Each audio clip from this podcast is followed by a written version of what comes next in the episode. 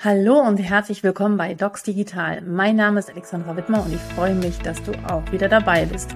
Das Motto dieses Podcasts ist Become a Digital Doctor and Change the Culture of Medicine. Das Ziel ist es, Ärztinnen und Ärzte zu inspirieren, neue Wege zu gehen, damit wir gemeinsam die digitale Medizin und Kultur gestalten und bleiben. Ich freue mich auf diese gemeinsame Folge und heute habe ich bei mir zu Gast die Dr. Isabel Auer. Es ist ein sehr spannendes äh, Gespräch geworden, äh, quer durch ganz viele Themen. Deswegen habe ich auch die Folge genannt Klimawandel, Ärztemangel, Digitalisierung und Prävention. Time to change the culture. Bist du dabei? Ich glaube, das fasst diese Folge am besten zusammen und ich äh, wünsche dir ganz viel Spaß. Isabel zuzuhören ist wirklich ein Genuss. Sie hat unheimlich Energie, nimmt kein Blatt vom Mund und spricht die Themen an, die viele denken, aber nicht aussprechen. Und das schätze ich sehr an ihr.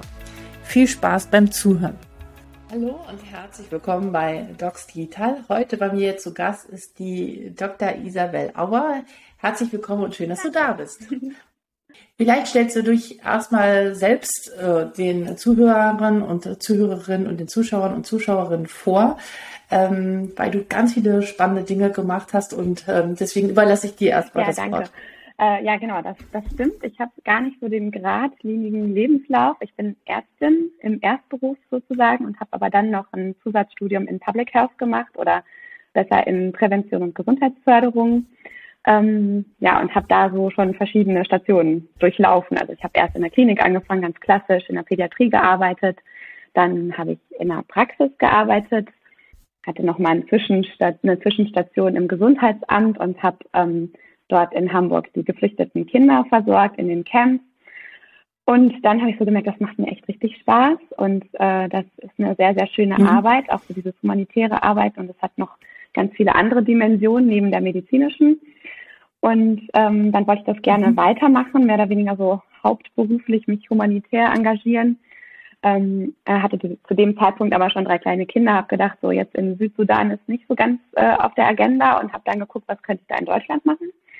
Und bin dann zu den German Doctors gekommen. Das ist eine NGO, die ähm, primärmedizinische Projekte in Asien und in Afrika hat und ähm, wollte dort als medizinische Leitung arbeiten und eben da die Ärzte aussuchen und ausbilden, die dorthin gehen in die Projekte. Und habe das auch ähm, ja leider nur sehr kurz machen können, weil sich dann Kind Nummer vier angekündigt hat. Und so habe ich dann gar nicht so richtig in den Projekten arbeiten können und ähm, habe ein bisschen an den Guidelines gearbeitet und habe dann überlegt, was mache ich denn mit meinen neuen Kenntnissen aus Prävention und Gesundheitsförderung und habe dann eine Zwischenstation bei der Bundeszentrale für gesundheitliche Aufklärung gehabt und dort als Fachreferentin der Leitung, so als persönliche Referentin gearbeitet und geguckt, ähm, ja, dass auf nationaler Ebene Programme für Prävention und Gesundheitsförderung gut laufen. Allerdings war das zu Beginn der Corona-Zeit und dann lief eigentlich alles, es war eigentlich alles nur noch Corona und Krisenkommunikation und das hat so diese, ähm, ja, die anderen tollen laufenden Projekte ein bisschen ähm, überschattet und wir haben uns hauptsächlich eben mit dieser Krisenkommunikation beschäftigt. Ja, und von dort äh, kam ich dann zu meiner erst äh, jetzt so letzten Station zur Stiftung Gesunde Erde, gesunde Menschen.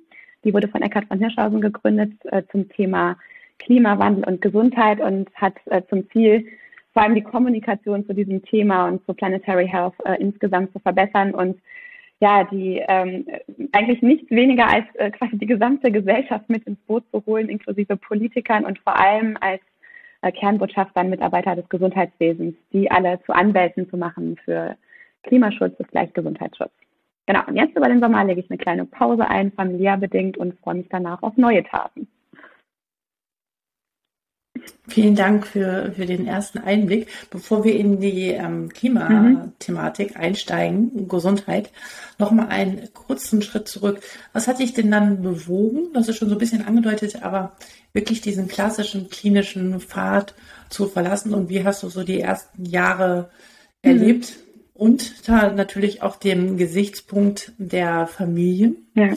ähm, und der Vereinbarkeit äh, von sehr gut ausgebildeten Ärztinnen und dem System, das wir gerade noch aktuell vorfinden. Mhm.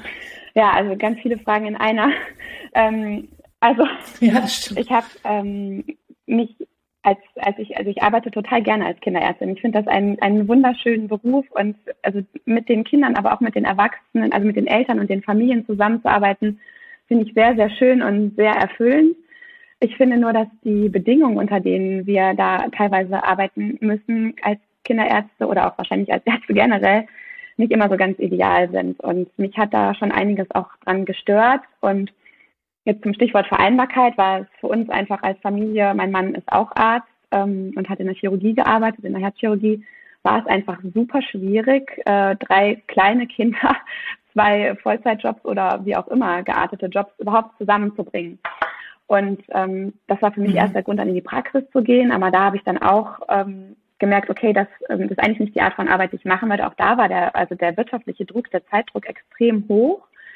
Und ähm, mhm. für mich war dann, als ich gemerkt habe, ich möchte noch ein bisschen anders arbeiten, immer dieser eins zu eins Kontakt, vielleicht kann man auch einfach vom auf Systemebene noch ein bisschen mehr was ändern. Also gerade bei den Kindern, wenn man sieht, äh, ein übergewichtiges Kind, wenn ich das in der Praxis betreue, dann ist das Kind ja eigentlich schon in den Brunnen gefallen sozusagen. Und man muss sich ja auch fragen, warum mhm. wird dieses Kind überhaupt dick? Was sind die Faktoren, die dazu führen? Und wollte man nicht viel weiter vorher ansetzen? Und könnte die Prävention nicht einen ganz anderen Stellenwert haben. Das hat sie in der Kinderarztpraxis eher so in Form von ja, Impfungen und, und auch Aufklärungsgesprächen zur Unfallverhütung und so. Aber ansonsten kommt Prävention äh, noch ganz schön kurz, obwohl ich glaube, es bei den Kinderärzten noch am meisten ausgeprägt ist von allen äh, Arztgruppen.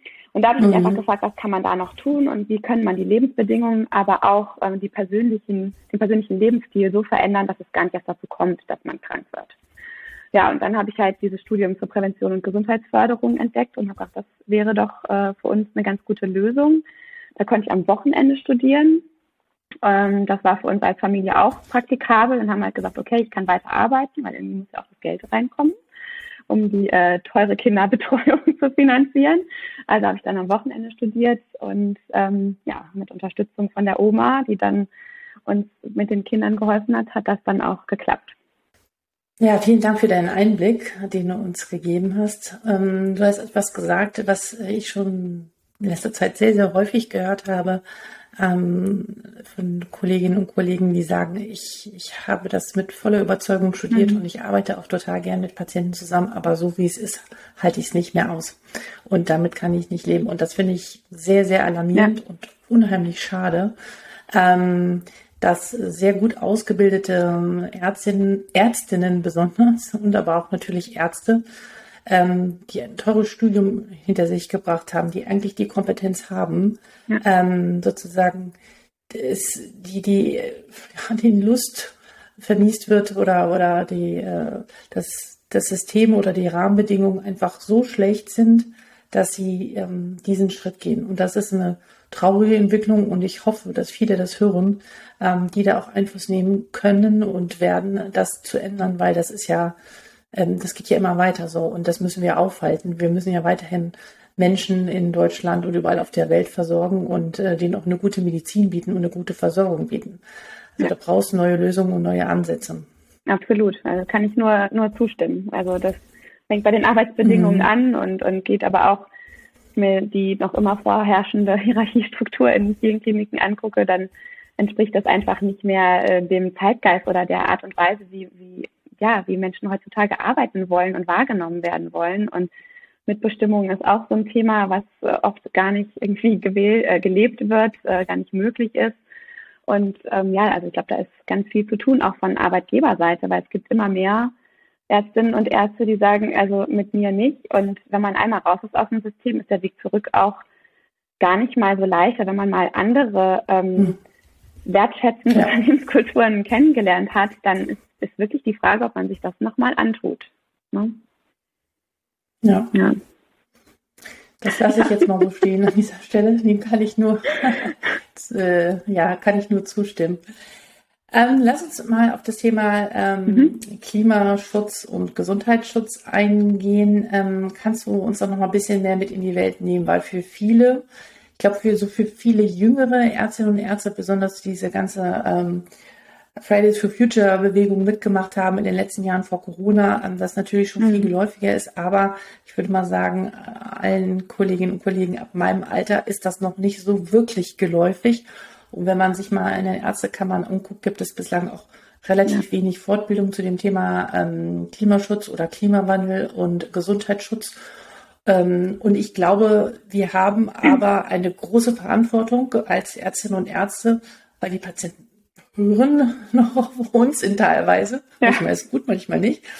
Das ist auch noch ein anderes Thema, aber wir haben da, wir können da guten mhm. Einfluss nehmen und zwar einen positiven Einfluss. Und ich glaube, den, der wird noch gar nicht äh, genutzt. Aber es liegt, glaube ich, auch an der fehlenden Awareness für dieses Thema. Ähm, ja, du kannst uns da noch ein bisschen mitnehmen und was wir denn im Alltäglichen tun, jetzt mal abgesehen von allen politischen Rahmenbedingungen, aber was können wir in einem Kleinen denn tun und wie können wir äh, erstmal selbstbewusster werden und dann dieses Bewusstsein auch an unsere Patientinnen und hm. Patienten hm. weitergeben? Ja, also die Klimakrise, die ist quasi die größte Gefahr für die Gesundheit in unserem Jahrhundert. Das ist eine total krasse Aussage, wenn man sich das mal wirklich klar macht, was das eigentlich bedeutet. Also wir sind alle der Klimakrise ausgeliefert, ob wir wollen oder nicht. Ähm, ich glaube, so langsam kommt es doch im Bewusstsein auch hier an. Also ich meine, der Klimawandel vollzieht sich ja schon seit Jahrzehnten und die Evidenz ist schon ewig da. Ähm, sie ist halt nur irgendwie nicht wirklich mhm. wahrgenommen worden oder, oder wollte nicht gesehen werden. Und ähm, zum Großteil lag es sicherlich auch daran, dass wir, also zum Beispiel in Deutschland, noch relativ wenig mit den Folgen konfrontiert waren. Ja? Also wir, wir haben immer so die Überschwemmung in Bangladesch gesehen, aber das hat einfach nichts mit unserem Leben so zu tun gehabt und mhm. das nehmen wir halt so hin, wie wir äh, Rebellenaufstände im Kongo hinnehmen und das ist einfach nicht Teil unserer Lebensrealität mhm. und man ist vielleicht im Moment betroffen und dann schiebt man das wieder weg, weil einfach so viele andere Dinge Aufmerksamkeit auch irgendwie erfordern und ähm, das hat sich so ein bisschen geändert in den letzten Jahren, also ganz klar durch die Fridays, die das ähm, ins, äh, ins, ins Spotlight rücken, aber auch dadurch, dass wirklich einfach Menschen beginnen, es am eigenen Leib zu erfahren, was es bedeutet, weil die Klimakrise hat einfach massive Auswirkungen auf unsere Gesundheit und wir merken das jetzt. Wir merken es an den zunehmenden Extremwetterereignissen. Das ist eine direkte Folge des Klimawandels, dass die häufiger werden, dass die Intensität stärker wird und gerade bei den Hitzeperioden, dass sie auch länger andauern. Mhm. Das ist was, das ist greifbar, das können die Menschen verstehen, okay, das ist nicht gut und das beeinträchtigt meine Gesundheit. Und ähm, ja, und es ist eben hier angekommen. Also spätestens seit der Überflutung im Ahrtal haben wir einfach gesehen, okay, Klimawandel ist nicht irgendwas, was ganz weit weg stattfindet, sondern es ist hier. Es ist vor der Haustür, es fordert Menschenleben, es macht Menschen krank, es macht Angst, es macht Zukunftssorgen und es kostet wahnsinnig viel, das alles wieder wieder einzufangen. Ja, und das sind ja, das, das sind alles Faktoren, die führen jetzt dazu, dass es langsam doch auf die Agenda kommt.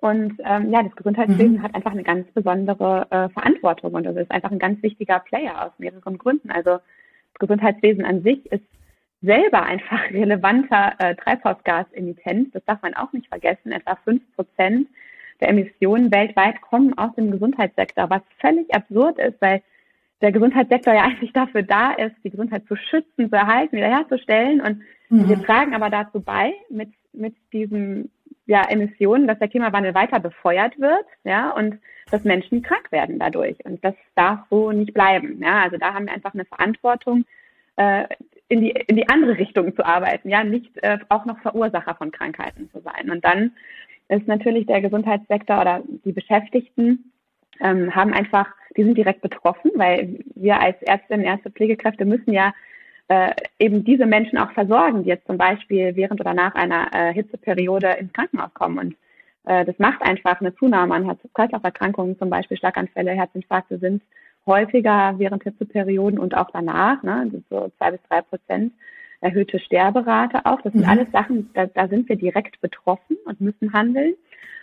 Und es kommen ja auch neue Gesundheitsgefahren dazu. Also wir wissen, die Allergien äh, nehmen zu, die Saison wird länger, die Allergene sind äh, aggressiver. Dann äh, die Perioden verschieben sich, also Frühsommer, Meningoenzephalitis gibt es schon im Januar und so. Das ist nicht mehr so richtig Frühsommer, das ist eigentlich Winter. Ähm, das sind einfach so Sachen, auf die man sich mhm. einstellen muss, aber auch neue ähm, Infektionskrankheiten werden in Europa heimisch werden. Ähm, auch das ist halt mit, mit dem, ähm, ja, schon prognostiziert für die nächsten Jahre, dass äh, sich zum Beispiel die Tigermücke bei uns dann wohlfühlen kann. Das ist jetzt noch nicht zur äh, Übertragung in großem Maße gekommen, aber wenn die ähm, Hitzeperioden länger dauern, also die brauchen Tigermücke? die Tigermücke zum Beispiel, ne? die, die, die Denguefieber ah, übertragen okay, kann. Gott, die kenne ich gar nicht. Ähm, die, ja, ja, die ist eigentlich auch in Asien ähm, beheimatet, aber die, die braucht zum Beispiel, um ihre Eier, also um, um sich vermehren zu können, braucht die eine Periode von 20 Tagen über 27 Grad. Das war bisher bei uns einfach noch kein Thema, aber das kann bald soweit sein, dass wir einfach diese ähm, diese lange, ja, diese Vermehrungszeit ähm, einfach auch diese Bedingungen in Deutschland haben und dass theoretisch die Tigermücke dann auch hier vor Ort ja, äh, Dengue-Fieber übertragen kann. Und das ist natürlich alles irgendwie, ja, das ist auch ein Punkt, warum das Gesundheitswesen betroffen ist und sich darauf einstellen muss und einfach Bescheid wissen muss, über diese neuen Gefahren, die da kommen und die dann auch ähm, ja, äh, behandelt werden müssen. Ja, das heißt, wir brauchen auch eine neue Ausbildung im Gesundheitswesen und müssen einfach uns vermehrt mit diesem Thema beschäftigen, damit wir auch gerüstet sind. Ja. Und dann haben wir als Angehörige von Gesundheitsberufen, eben wie du es gerade schon erwähnt hast, wir haben eine Verantwortung, weil uns geglaubt wird. Ne? Wir sind Vorbilder, wir haben mhm. einfach, wir haben eine Stimme, wir sind viele. Und ähm, ja, und unsere Meinung zählt. Ne? Also unsere Patientinnen und Patienten, die, die vertrauen auf, auf das, was wir sagen. Und ähm, deswegen haben wir einfach diese Verantwortung, dieses Thema des Klimaschutzes auch unseren Patienten nahezubringen und, und sie mitzunehmen auf diesem Weg der Transformation, also des großen Umbaus unserer Gesellschaft und auch unseres Gesundheitswesens, ähm, damit alle sozusagen mitmachen. Ja? Und ja, wir haben einfach, ne, wir, in der Prävention gerade müssen wir als Ärztinnen und Ärzte da einfach viel mehr leisten. das ist unsere Aufgabe. Okay, und jetzt mal, wie sieht das Leisten ganz konkret aus mit Maßnahmen? Also mhm, mal so richtig ja. hands-on für den Alltag. Ja. Was, ähm, was kann ich denn sagen? Also das hat ja auch viel mit Kommunikation zu tun, ja. ohne dass man sozusagen so Blaming macht, so oh, du, du, hast aber jetzt Fleisch gegessen und das darfst du nicht, nee. äh, weil dann wird wieder zu, zu, zu, zu viel CO2 ausgestoßen. Ähm, wie kriegen wir das sozusagen wertschätzend ähm, dem Patienten vermittelt und gibt es dort äh, schon so Anleitung, mhm. also wirklich so ganz praktisch, wie kann ich in, das muss ja auch kein unheimlich großer Text ja. sein oder man, das kann man ja mit zwei, drei Sätzen machen. Wie kann man das einem Patienten äh, oder einer Patientin kurz mhm. mitgeben? Hast du da einen eine ja. Idee, ein Tipp oder also das ist Erfahrung? gar nicht äh, so einfach, das ist ziemlich komplex, dieses Thema. Der ist im Endeffekt, ist es ja auch Krisenkommunikation mhm. par excellence, die wir da leisten müssen. Mhm. Wir als Ärzte können das eigentlich, aber ähm, es ist eben schwierig bei diesem Klima- und Gesundheitsthema. Also vorweg ist es einfach wichtig, dass man zwar schon einen gewissen, ähm, man braucht so einen gewissen Grad an, an Urgency, muss man kommunizieren. Äh, also das ist halt einfach, das ist die Klimakrise, dass sie da ist, dass sie real ist, dass sie schwere Auswirkungen hat und dass wir uns damit beschäftigen müssen. Aber man muss weg von diesen äh, Katastrophenszenarien und wir müssen hin, ähm, mhm. äh, also das, das ist das eine, weg von diesen Katastrophenszenarien und auch weg von diesem Verzicht und du darfst nicht hin zu diesen positiven Zukunftsbildern, weil da liegt eigentlich der Schlüssel, ja, dass wir halt zeigen müssen, okay. dass es nicht immer nur Verzicht ist, sondern dass wir eigentlich ein positives Bild zeichnen müssen davon, wie es sein kann. Ja, also ganz konkret, wenn ich das ganz konkret mache, genau, also ja. ich, ich gucke mir jetzt einfach das Thema äh, Mobilität zum Beispiel an. Also wir haben den Vorteil, dass es diese Co-Benefits gibt, also quasi Vorteile von Maßnahmen fürs Klima und für die Gesundheit gleichzeitig. Das ist, finde ich, kommunikationstechnisch ein großer Vorteil, ähm, dass wir uns nicht entscheiden ja. müssen, entweder oder, wir machen was gesund, Gutes fürs Klima oder was Gutes für unsere Gesundheit, sondern die Gesundheit ist das, was allen Menschen wichtig ist. Das ist quasi der kleinste gemeinsame Nenner. Jeder möchte gesund sein, sich wohlfühlen und, ich sag mal, ein schönes Leben haben. Ja, da können wir uns alle drauf einigen. Und unsere Kinder, für unsere Kinder möchten wir das noch umso mehr. Also muss ich das Bewusstsein schaffen dafür, dass wenn ich zum Beispiel mehr Fahrrad fahre oder mich äh, zu Fuß, also aktiv fortbewege und das Auto öfter stehen lasse, dass ich dadurch einen riesen Beitrag auf zweierlei Weise mache. Ich mache erstmal den Beitrag für meine eigene Gesundheit, weil ich bin fitter auf die Dauer, ich kann mhm. mein Gewicht kontrollieren, ich senke das Risiko für viele äh, nicht übertragbare Erkrankungen, wenn ich mich mehr bewege. Bewegungsmangel ist ein großer Risikofaktor, wie wir wissen. Äh, und zeitgleich bin ich wahrscheinlich sogar noch an der frischen Luft unterwegs und wenn ich äh, das Glück habe, nicht nur durch eine Großstadt fahren zu müssen, es lohnt sich aber auch mal einen Umweg um den Park zu nehmen oder am, am Wasser vorbei, tue ich auch noch was für meine mentale Gesundheit, wenn ich einfach Bewegung an frischer Luft in einer schönen Umgebung habe. Dann tue ich mir lauter gute Sachen und nebenbei spare ich einfach, äh, weil keine fossilen Brennstoffe verbrannt werden, wenn ich mein Auto bewege. Ja? Und das führt halt langfristig dazu, dass die Luft sauberer wird und dass Menschen insgesamt gesünder werden. Nicht nur ich, derjenige, der aufs Fahrrad steigt, wird gesünder, sondern auch alle anderen Menschen um mich herum werden mitgeschützt, weil eben weniger Feinstaub, weniger klimaschädliche Gase ausgestoßen werden. Und wir haben einfach einen Win-Win-Effekt. Ja? Und das kann man durch viele, viele Lebensbereiche immer so durchdeklinieren. Wenn ich mir die Ernährung angucke, ist es das nächste Thema. Ne? Es ist halt, wenn man natürlich kommt und sagt, du darfst jetzt kein Fleisch essen, ja, ich nehme dir jetzt deinen geliebten Burger weg, dann ist es ist es ziemlich wahrscheinlich, dass es scheitern wird. Ja. Wenn ich aber den Blick für das große Ganze öffne und sage, okay, so wie es jetzt, wie wir uns jetzt gerade ernähren, so kann es nicht weitergehen. So ist es nicht möglich, dass ich, dass wir bei 10 Milliarden Menschen auf dieser Welt ernähren mit der jetzigen Form. Und wir brauchen einfach wir brauchen da eine Änderung und wir, wir müssen halt zeigen, dass zum Beispiel die Planetary Health Diet, hast du vielleicht schon mal davon gehört, das ist eine Ernährungsform, die äh, fußt auf ganz viel Obst und Gemüse, Vollkornprodukte, Hülsenfrüchte mit viel höheren Stellenwert, Nüsse, äh, pflanzliches Protein, ähm, aber eben auch ein bisschen Fleisch, ein bisschen Milch und Milchprodukte, aber eher so Richtung Sonntagsbraten statt jeden Tag ein Steak. Ja? In dieser Relation ist diese mhm. Ernährungsform und damit kann man unfassbar viele tolle, super leckere Rezepte zaubern. Und da muss man einfach viel mehr, guck mal, ich habe übrigens ein Buch oder es gibt diese Broschüre oder da kannst du einfach ein bisschen Lust machen auf eine pflanzenbasierte Ernährung und gleichzeitig erklären, dass das halt wieder das Risiko für viele nicht übertragbare Erkrankungen senkt, dass die Menschen einfach nach hinten raus gesünder werden, weil sie weniger Krebs, weniger Herzinfarkte, weniger Diabetes bekommen, wenn sie sich so ernähren und zeitgleich sie das Klima auf vielfältige Weise schützen. Weil im Moment ist es halt so, der Amazonas wird abgeholzt zum Großteil dafür, dass dort äh, Anbauflächen für Soja äh, geschaffen werden, die dann wieder in den Mägen irgendwelcher Wiederkäuer landen, die dann ganz viel rüpfen und pupsen und ganz viel Methan in die Atmosphäre entlassen, was wieder klimaschädlich ist, ja.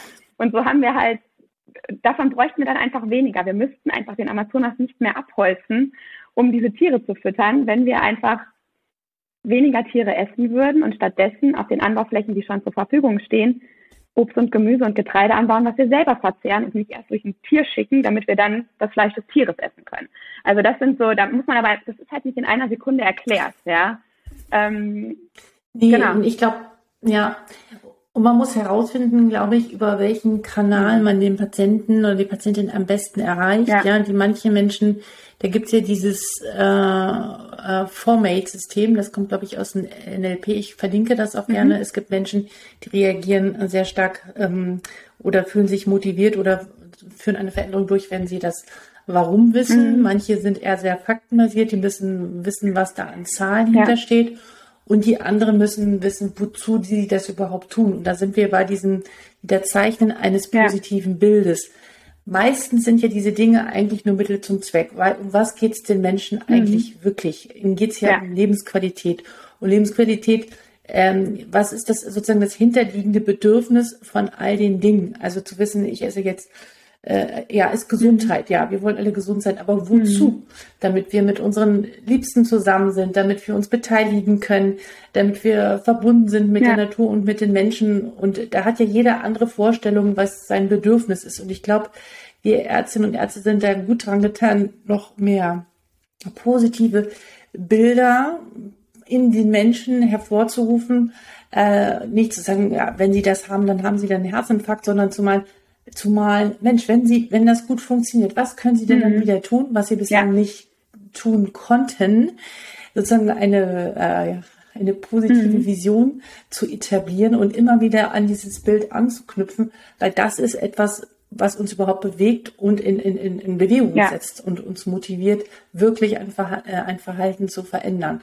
Ja, also ähm, wenn ich zum Beispiel einen Hypertonus habe und das schmerzt dir erstmal zum Beispiel nicht und immer nur mal sage, jetzt hören Sie auf, das zu machen, aber vielleicht dann äh, wieder sportlich aktiver zu sein in bestimmten Lebensbereichen, um es jetzt mal vorsichtig auszudrücken, vielleicht hilft auch das mal den Patienten oder die Patientin ja, hinzuweisen. Na gut, aber ähm, das hat ja auch so ein bisschen was mit mhm. Prävention zu tun.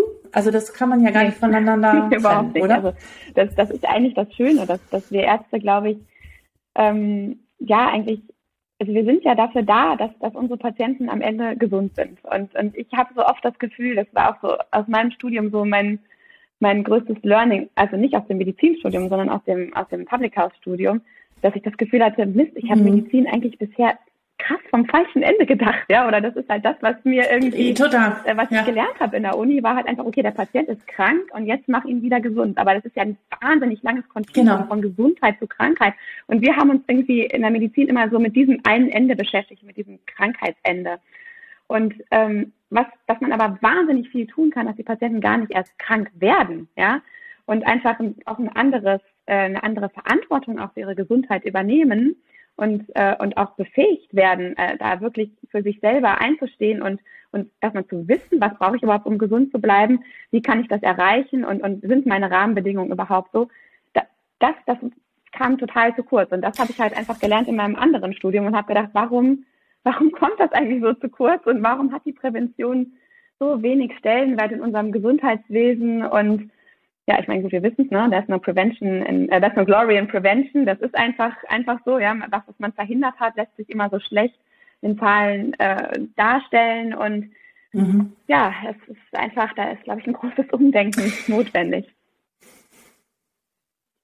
Ja, und auch, äh, also ein Umdenken oder besser gesagt, die Frage, die sich mir stellt immer wieder ist, wie erreichen wir denn wirklich die, die diese wirklichen Erkrankungen mhm. haben, also diese typischen Coach-Pathetus oder die Leute, die einfach ähm, intellektuell oder aufgrund ihres sozialen Gefüges eigentlich gar nicht diesen Zugang haben, ja. weil es gibt ja eine ganz große Menge an Leuten, die durchaus sehr gesundheitsbewusst leben, mhm. alles Mögliche tracken und ja. ähm, schon alles tun. Genau. Die erreicht man sehr gut und sehr schnell. Ja.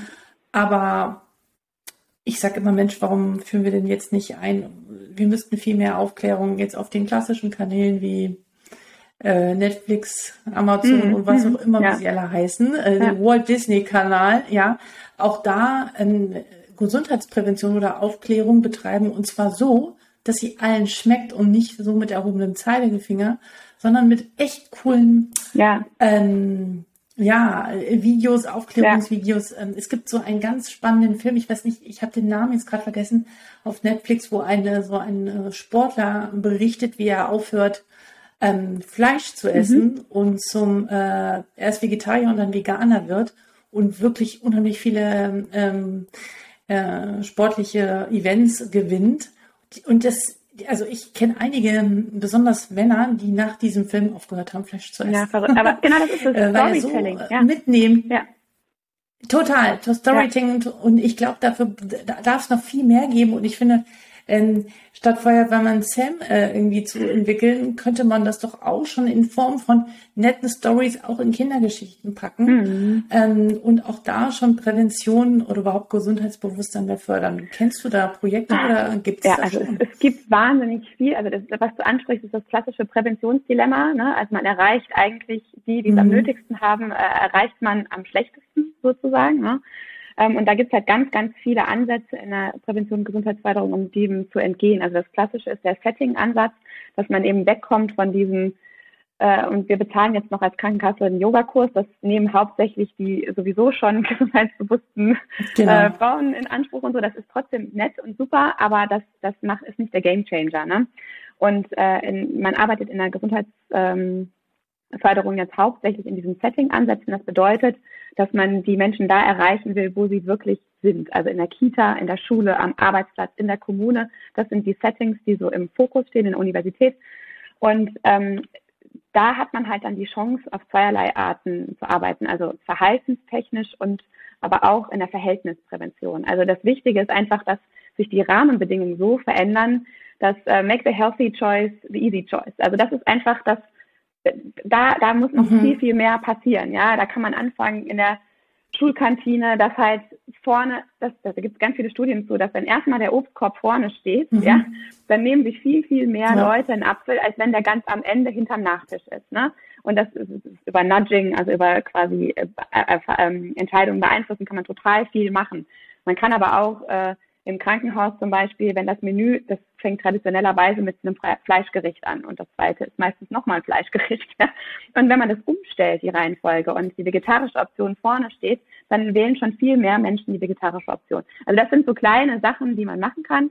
Und jetzt eben so in Kita und Schule gibt es halt einfach ganz, ganz viele Projekte, die genau so funktionieren. Also die Erzieher bekommen äh, was an die Hand, äh, wie sie mit den Kindern ähm, kleine Übungen machen, die einfach das Gesundheitsbewusstsein, gerade zum Beispiel zur Ernährung gibt es da super viel, die das Schulen, die den Kindern überhaupt erstmal verschiedene Obst- und Gemüsesorten nahebringen. Das ist ja verrückt, da fängt es ja oft schon an, dass äh, viele Kinder ja. einfach nicht wissen, was eine Zucchini ist, weil da zu Hause wird nicht gekocht oder wird nicht mit so exotischen Sachen oder wie auch immer gekocht.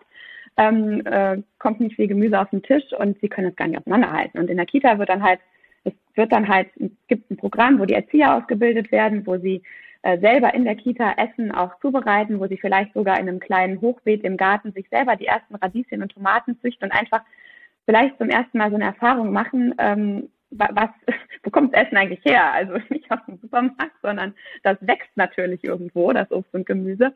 Und so können die Kinder dann schon von, von klein auf ähm, da mit reinkommen, aber es noch wahnsinnig viel ähm, Nachholbedarf. Also es wird ja viel diskutiert, ob es nicht ein Gesundheits, äh, Gesundheit oder Ernährung als als Schulfach einfach geben soll, warum das nicht mehr ähm, äh, mehr, ja, mehr Gewicht hat. Ne? Andere sagen wieder, nee, das muss eigentlich in jedem Fach mit drin sein und so. Ja, wäre schön, aber solange das nicht so ist, könnte man es vielleicht als eigenständiges Fach einführen. Und da gibt es ganz tolle Ansätze und viel funktioniert auch. Aber ähm, was vor allem wichtig ist, die Politik ist gefragt. Ne? Die Politik diktiert unsere Rahmenbedingungen mhm. und dort ähm, wird halt wird determiniert, ob es einfach ist oder nicht einfach ist, sich also gesund zu leben. Also das fängt auch mit dem, als ich vorhin habe ich vom Fahrradfahren gesprochen. Ja, ist ja alles super, ähm, wenn ich Fahrrad fahren möchte, wenn ich mich aber quasi in Lebensgefahr begeben muss in einigen Städten und Gemeinden, weil es entweder keine Fahrradwege gibt oder die viel zu schmal ja. sind oder ich mir halt dreimal überlege, möchte ich wirklich mit meinen Kindern dort fahren oder ist es gefährlich? Ja, dann ist es halt keine echte Option. Und ähm, die, unsere Städte sind meistens noch so gebaut, dass sie absolut autofahrerzentriert sind, also autozentriert sind. Das ist die heilige Kuh, an die nicht rangegangen wird und ähm, ja, schaffen einfach keine guten Bedingungen für aktive Mobilität und das fällt uns auf die Füße. Ne? Die Städte sind einfach dadurch komplett versiegelt. Ja, es gibt viel zu wenig Parks, es gibt kaum Flächenbegrünung, es gibt kaum Dachbegrünung. Und wenn es heiß wird, dann ist es in den Städten wahnsinnig heiß. Man kann sich dort nicht vernünftig fortbewegen. Ähm, und wenn es regnet, gibt es keine Flächen, die das Wasser aufnehmen. Also das ist auf so vielen Ebenen muss da einfach ein großes Umdenken mhm. stattfinden und das kann nur von politischer Seite erfolgen. Aber wir als Wähler und Wählerinnen müssen natürlich Druck machen, damit genau das passiert. Also jeder hat da eine Aufgabe. Und genauso ist es auch in den, in den Kliniken. Du hast ja gerade noch gesagt, was kann man eigentlich machen? Also jeder ist einfach gefragt, bei sich selber anzufangen und am eigenen Arbeitsplatz zu gucken, wie sieht's denn da aus? Also ähm, hat meine Klinik Solar auf dem Dach? Äh, was für einen Strom äh, bezieht meine Klinik? Wie läuft es hier in der Kantine? Wie wird das Essen eingekauft? Ist das regional, ist das saisonal, äh, ist das biologisch angebaut? Wie, wie ist das Verhältnis von, von Fleisch, Obst und Gemüse? Äh, was ist mit unserem Abfall? Was ist mit Wiederverwertung? Äh, wie sehen unsere Lieferketten aus? Wie ist die Mobilität der Klinik? Äh, gibt es E-Mobilität? Was gibt es für die Mitarbeitenden? Gibt es da ähm, auch vielleicht vergünstigte Tickets für den ÖPNV? Gibt es genug Fahrradstellplätze? Ich könnte endlos darüber weiterreden, was jeder Einzelne eigentlich machen kann und wo man Druck machen muss für die Verwaltung. Ja. Und ein Arzt in seiner Praxis kann sich das genauso fragen. Ne? Kann ich meine Praxis nachhaltig gestalten? Ähm, und wenn ich nicht weiß, wie das geht, dann wendet man sich an Klug, Deutsche Allianz Klimawandel und Gesundheit, und fragt einfach mal nach, äh, was die so als Starterpaket für eine nachhaltige Praxis haben. Und dann kann jeder und jeder Einzelne aktiv werden. Super. Also, das war viel jetzt, sorry. Wenn, wenn man das, das ist, also ich, ich bin, äh, ich muss jetzt alles verarbeiten ja. und äh, bin sehr beeindruckt und ähm, frage mich, ähm, wie können wir das, äh, also wenn wir jetzt mal ein bisschen in die Zukunft gucken mhm. und wie sich der, der Beruf der Ärztinnen und Ärzte sowieso unter der ganzen Digitalisierung entwickelt, weiterentwickeln wird. Und auch meine Frage an dich, äh, hat die Digitalisierung einen Vorteil oder einen Nachteil für den Klimawandel? Ähm, wie ja. siehst du das? Ähm, und wo glaubst du, was müssen wir noch an Kompetenzen dazulernen? Und wäre nicht jetzt auch wichtig, diese, dieses Thema der mhm. Prävention ähm, noch viel, viel mehr, als es jetzt aktuell ist, zum Beispiel mit dem mhm. Studium zu nehmen, aber auch da, es reicht ja nicht mehr. Also überall liest man das lebenslange Lernen und die Möglichkeit, flexibel zu reagieren, äh, auch in der Rolle als Ärztin oder Arzt, wird mehr denn je äh, entscheidend sein. Und äh, mit Ende des Studiums ist nicht das nee. Lernen zu Ende, das ja. wissen wir alle. Es gibt nicht umsonst so viele Fortbildungen, aber ich glaube, das wird nochmal eine ganz andere Geschwindigkeit bekommen, als das es jetzt schon hat.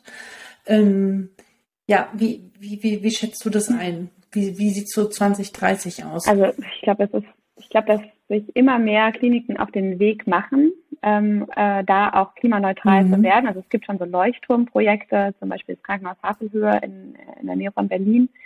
Die haben jetzt so ein Reallabor gestartet, wo sie halt wirklich einmal die 14 Handlungsfelder in ihrer Klinik unter die Lupe nehmen. Also es war das, was ich gerade so angesprochen habe, ne, mit Ernährung, mit Abfallwirtschaft, mit äh, Mobilität und so weiter, äh, mhm. Energie und Kühlen, Heizen und so weiter.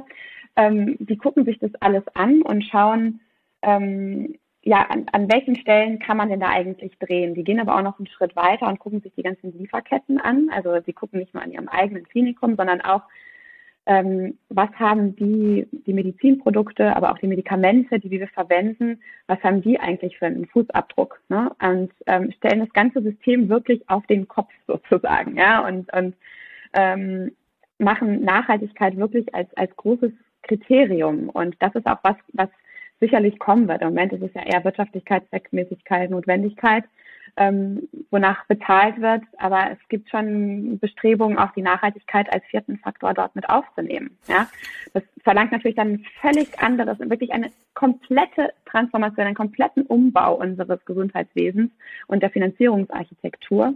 Aber das ist das Einzige, wie wir eine Chance haben, unseren Planeten auch weiterhin bewohnbar zu haben und, und gut bewohnbar zu haben. Es nützt ja auch nichts, wenn es hier noch gut aussieht, aber viele Teile der Welt so unbewohnbar sind, dass durch Migrationsbewegungen es hier auch wirklich eng und ungemütlich wird. Ja. Und da ist halt einfach, die gucken sich das an und schauen sich eben auch diese Lieferketten bis, bis zum Hersteller zurück an. Und das wird sicherlich äh, Schule machen und Vorbild sein für viele, viele andere Kliniken, ähm, die sich da was abgucken werden und äh, ihr, ihr Klinikum auch klimaneutral gestalten werden. Weil also die, die Ärztinnen und Ärzte, die jetzt nachwachsen, die, die, die haben Fragen, ja, die äh, arbeiten nicht mhm. mehr einfach irgendwo, sondern die suchen sich auch ihren Arbeitsplatz auch nach Nachhaltigkeitskriterien aus, weil die haben schon verstanden, dass es so nicht weitergeht. Und eine Klinik, die ähm, zur Nachhaltigkeit äh, nichts zu sagen hat oder äh, nicht, nicht ausreichend äh, was tut, die wird in Zukunft keine Chancen haben. Die wird einfach keine qualifizierten Mitarbeiter finden. Und auch die Patientinnen und Patienten werden einfach, wenn sie die Wahl haben, einen anderen Blick haben. Und äh, ja, da wird sich eine ganze Menge tun. Und durch Digitalisierung hat es natürlich super viele Chancen. Ne? Gerade in der Abfallwirtschaft und so wird einfach viel dadurch passieren, aber auch quasi das eine Ende der Medizin Richtung OPs, Robotik, Intensivmedizin, da ist natürlich wahnsinnig viel Potenzial. Ähm, und trotzdem glaube ich, dass wir als Ärztinnen und Ärzte unverzichtbar sind. Ne? Also weil was ist das, was Menschen wirklich brauchen. Ne? Die brauchen, die müssen gesehen werden, die wollen wahrgenommen werden, die wollen berührt werden, äh, im wahrsten Sinne des Wortes, auch mit den Händen, aber auch mit Worten. Und das können nur Menschen leisten. Ja, also da hilft uns künstliche Intelligenz einfach nicht mehr weiter, unterstützt uns vielleicht in der Diagnose und Therapiefindung. Aber ähm, das Menschliche in der Medizin, da, da ist so ist zumindest meine Hoffnung, dass das niemals da rausgeht, beziehungsweise einfach noch einen viel höheren Stellenwert wieder bekommt, weil das brauchen einfach Menschen, um gesund zu werden. Also könnte man sagen, man bräuchte für eine Klinik der Zukunft vier Siegel, jetzt mal so ganz spontan gesprochen. Das erste Siegel ist, das zeigt die Outcome-Messung, wie die Patienten eigentlich gesünder werden mhm. oder ähm, die Lebensqualität der Patienten zunimmt. Punkt zwei ist das Siegel für Mitarbeiterzufriedenheit. Ja und äh, guten Arbeitsbedingungen.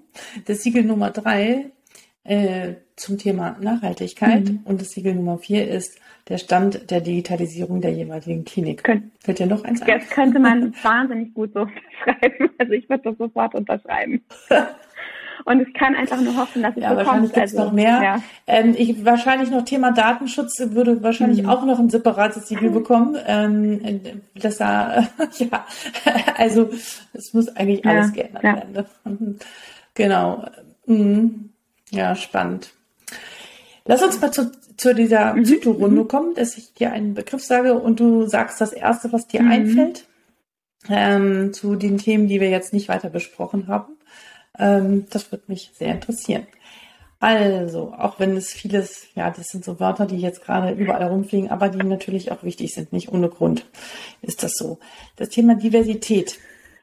Ja, ja ich glaube, äh, da kommt keiner mehr dran vorbei. Also wir wissen das einfach, dass diverse Teams zu besseren Ergebnissen kommen. Das ist in der Medizin nicht anders als in jedem anderen Funktionsbereich äh, und da muss, muss sich viel mehr geöffnet werden. Also und ich glaube auch gerade auf der mhm. Führungsebene viel zu viele, ähm, viel zu viele Gleichheit herrscht da noch und äh, viel zu wenig Diversität und macht nicht Definitiv. Besser. Ja. Aus- und Weiterbildung von Ärztinnen und Ärzten. Ja, ich äh, wünsche mir, dass wir da äh, uns äh, vielleicht angelsächsische Länder als Vorbilder nehmen, wo das einfach einen ganz anderen Stellenwert hat. Und also ich kenne aus meiner Klinik noch, wenn viel zu tun ist, dann fällt als erstes die Fortbildung auf.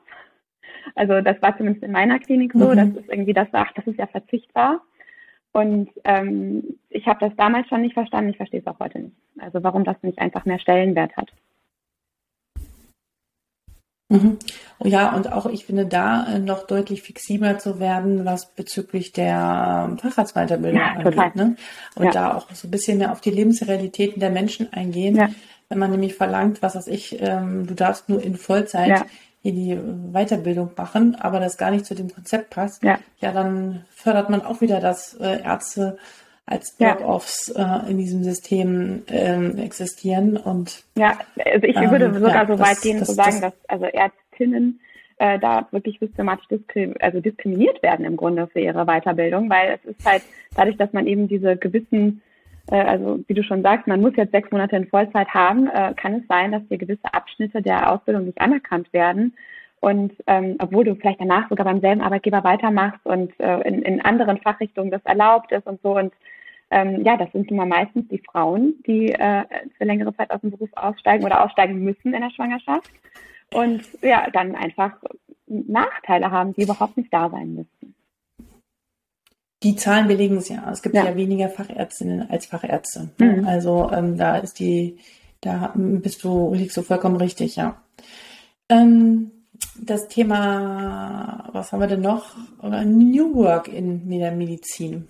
Ja, hoffe ich, hoffe ich einfach, dass sich das durchsetzt. Also wenn ich mir viele hierarchische Strukturen angucke, die, wie sie teilweise noch in den Kliniken sind, dann möchte doch eigentlich heutzutage kein Mensch mehr irgendwie drinstecken oder drunter arbeiten. Mhm. Äh, das ist, glaube ich, der eine Punkt. Äh, der andere ist, dass man, glaube ich, von, also die Arbeitsbedingungen an sich ähm, und das Miteinander umgehen, äh, dass da noch ganz viel, ganz viel, ja, ich sag mal, Luft nach oben ist, sozusagen. Ja, also äh, ich habe zum Beispiel nie erlebt, dass es irgendwie eine, eine Stärkenfokussierung gibt in der Klinik oder so, oder dass überhaupt irgendjemand daran interessiert ist, meine Stärken wirklich kennenzulernen und mich dementsprechend einzusetzen oder sogar zu fördern. Und, und so, das ist was, was habe ich gar nicht, gar nicht gesehen. Das habe ich eher so außerhalb der ja. Klinik dann mal kennengelernt.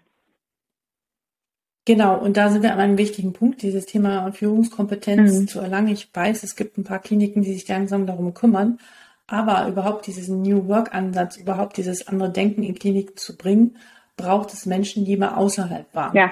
Und wenn du immer in diesem System ja. warst und so sozialisiert bist, ja.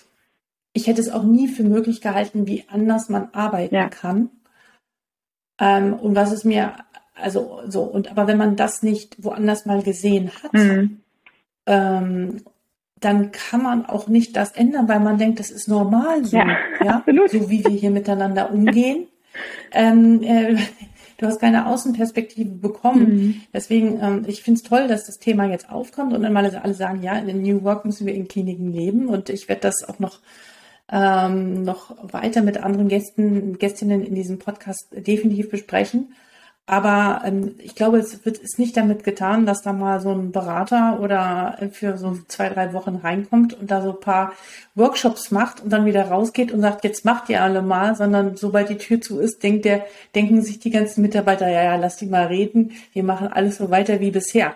Ich glaube, dass ähm, das wird wirklich eine Herausforderung werden, weil ich glaube, viele keine Ahnung haben, was das wirklich, hm. wirklich bedeutet. Ja, ja. Ja, aber eine Antwort da habe ich jetzt auch noch nicht darauf. Also äh, die suche ich auch gerade intensiv. Ja, so einfach. Ja.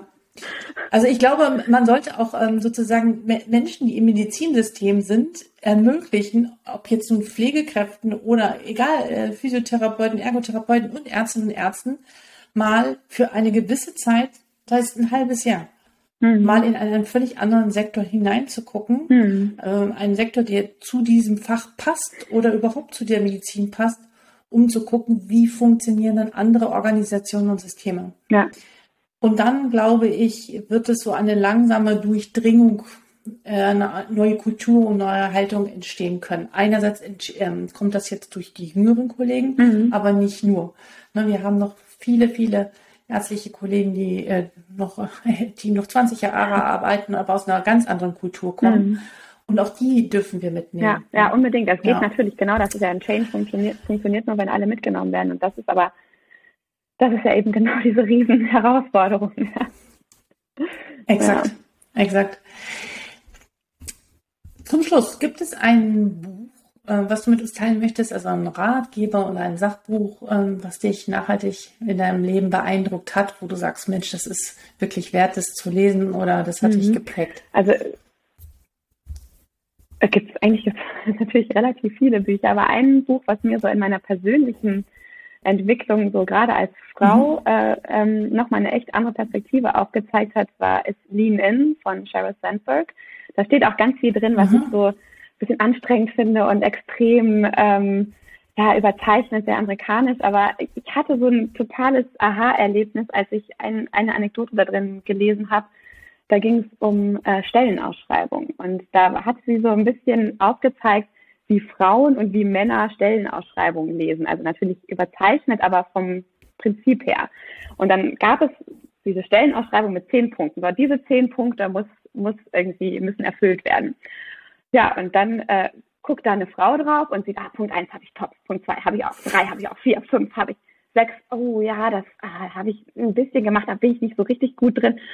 Acht, oh ja, nee, ähm, nee, das, nee, das kann ich nicht. Ja, okay, alles klar, bewerbe ich mich nicht. Und ein Mann guckt sich das an, oh, eins, boah, klingt spannend, zwei, boah, würde ich gerne lernen. Drei, ja, das ähm, kriege ich schon hin, hm. bewirbt sich und kriegt den Job. Und ich habe nur gedacht, Wow, so denke ich auch. Ich habe das Gefühl, ich muss übermäßig schon alle Anforderungen erfüllen, schon alles können, perfekt sein und ähm, muss sozusagen, darf da keinerlei Lücken haben oder keinerlei, wie auch immer. Und das hat, hat bei mir so einen, so einen richtigen Klick-Moment ausgelöst, dass ich dachte, ja, vielleicht darf man doch einfach ein bisschen mutiger sein und sich ein bisschen abgucken äh, von den Männern, die sagen, ja, das würde ich gerne lernen oder da sehe ich mich oder da, da möchte ich mich hin entwickeln und auch einfach ja. diesen Mut haben und zu sagen, ähm, ja, ich habe die Voraussetzungen, um, um das zu können, was da drin steht. Und ähm, das würde ich gerne äh, ganz vielen jungen Frauen mit auf den Weg geben, einfach da mutiger zu sein und, und dieses Selbstbewusstsein zu haben und zu sagen, ja, ähm, doch, das darf man, das darf man. Genau. Definitiv. Und ich finde gerade wir Medizinerinnen und Mediziner haben es bewiesen, in diesem Studium knallhart ja. zu lernen ja. und äh, uns immer weiterzuentwickeln. Ja. Und das können wir auf alle möglichen Gebiete anwenden. Mhm. Und ähm, ja, dieses Vertrauen das dürfen wir auf alle Fälle in uns haben. Ja. Vielen, vielen Dank, äh, liebe Isabel. Es hat mir total viel Spaß gemacht. Du hast äh, deine Energie springt hier durch den Bildschirm förmlich durch. Ich bin mir ganz sicher, dass du äh, noch ganz viel bewegen wirst. Ich bin gespannt, wohin mhm. es dich treiben wird, in die Richtung Prävention oder ähm, ähm, doch in Richtung ähm, Klimaschutz und Klimathemen. Beides ist total wichtig, ja. beides ist miteinander ja. verbunden. Auch die Digitalisierung. Ich glaube, wir können alle Themen, ähm, sowohl den Klimaschutz als auch die Prävention, als auch ähm, die Mitarbeiterzufriedenheit oder überhaupt, wie wir unsere Rolle in Zukunft verstehen, das alles gar nicht mehr voneinander trennen. Mhm. Also wie ich immer gerne sage, es ist wirklich eine Revolution da. Und ähm, wir brauchen einen offenen Geist, da mitzugehen. Und ich glaube, wer das nicht macht, der wird schon abgehängt sein. Mhm. Und wir wollen so viel wie möglich Kolleginnen und Kollegen inf äh, informieren und äh, sie ermutigen, dieses neue System, die neue Medizin mitzugestalten, damit es nicht nur unseren Patienten gut geht, sondern uns auch darin und ja ja, wir auch die Erde schonen und schützen. Ja. In diesem Sinne, vielen Dank für dein Dasein und äh, ich bin mir ja, sicher. Ich danke dir. Vielen, vielen Dank für die Einladung. Gerne. Mach's gut. Ja. Ciao. Ich hoffe sehr, dass du aus dieser Folge mit Isabelle einiges mitnehmen konntest. Wir haben ja unheimlich viele Themen angesprochen, auch sehr heiße Themen, äh, die sie klar benannt hat. Mich würde interessieren, wie du darüber denkst. Gerne kommentiere unter den, äh, in, auf den sozialen Kanälen oder über info.docsdigital.de. Mich interessiert deine Meinung dazu. Ähm, kannst du das nachvollziehen? Findest du das alles übertrieben oder wie siehst du das?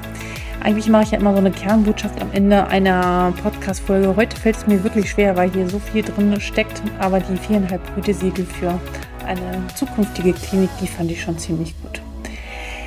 Danke für deine Zeit. Danke, dass du ja, uns hier deine Aufmerksamkeit geschenkt hast. Ich wünsche dir alles, alles Gute und ich freue mich, wenn du wieder zur nächsten Folge einschaltest und vielleicht sogar den ein oder anderen von diesen Podcast und Videocast berichtest. Vielen, vielen Dank und bis bald, Alexandra.